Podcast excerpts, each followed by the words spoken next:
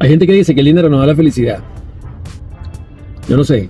Yo creo que si no la da, te la pone cerquitica. Cerquitica.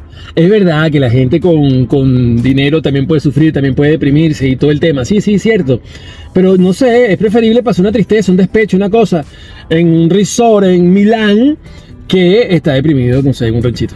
O sea, la verdad es que yo pienso que con dinero las cosas son mejor y eso me parece como una falsa, o sea, una hipocresía estar diciendo que, ay, que el dinero no da felicidad, que el dinero no es todo. Bueno, eso generalmente quien lo dice está pelando, o sea, no tiene plata.